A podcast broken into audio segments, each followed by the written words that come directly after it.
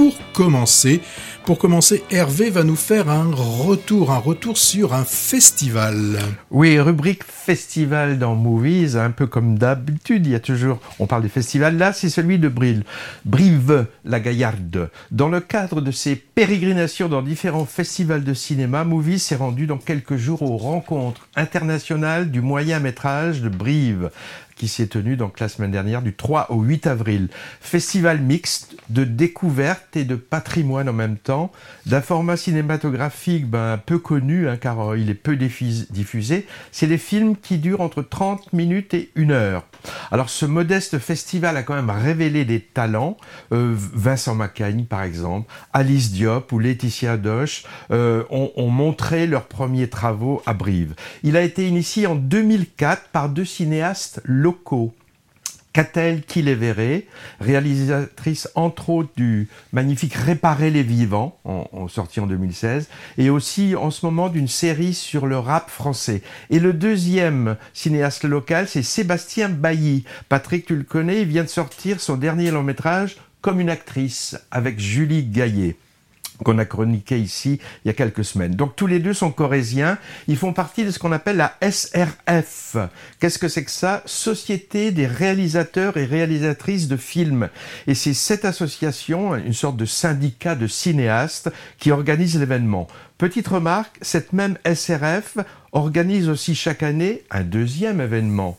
C'est une section parallèle au Festival de Cannes, très courue, qui s'appelle la quinzaine des réalisateurs. En fait, ça s'appelle plutôt maintenant la quinzaine des cinéastes. Et on en reparlera parce que c'est bientôt cette quinzaine des cinéastes.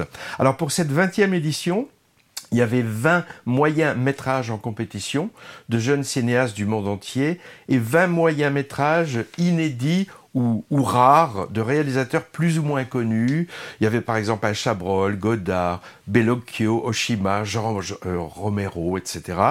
Et chaque séance comportait deux films et était programmée deux ou trois fois. Alors moi j'ai pas tout vu, hein, et de toute façon inutile de les recenser car il y a peu de chances de les voir. Je, je remarque quand même que tous ceux que j'ai vus, un peu comme pour les longs métrages, souvent, les idées de départ sont souvent originales et les films sont adroitement réalisés, mais ça coince un peu sur la fin. On dirait que parfois les auteurs ne savent pas comment terminer leur film. En tout cas, c'est dommage qu'il soit si peu diffusé parce qu'il y a vraiment des vraies perles. Et Patrick, j'ai lu quelque part qu'il y a 300 production de moyens métrages en France chaque année. Alors il y a sans doute beaucoup de courts métrages qu'on a plus l'occasion de voir, mais des moyens métrages non.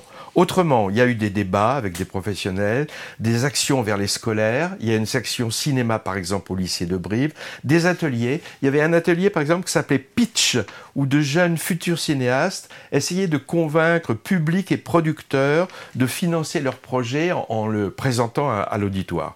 Et puis aussi quelques rencontres avec des gens comme Emmanuel Mouret, acteur et, réalisateur de Chronique d'une liaison passagère récemment, Serge Boson, responsable aussi du récent, du récent Don Juan, qu'on avait bien aimé, et également Melville Poupeau, qui est venu parler d'Éric Romer. Éric Romer, je ne le savais pas, j'ai appris, il était corisien d'origine aussi. Il y a même un, un musée de lui, c'est pas à Brive, c'est à Tulle, il y a sa maison natale, il y a une sorte de musée.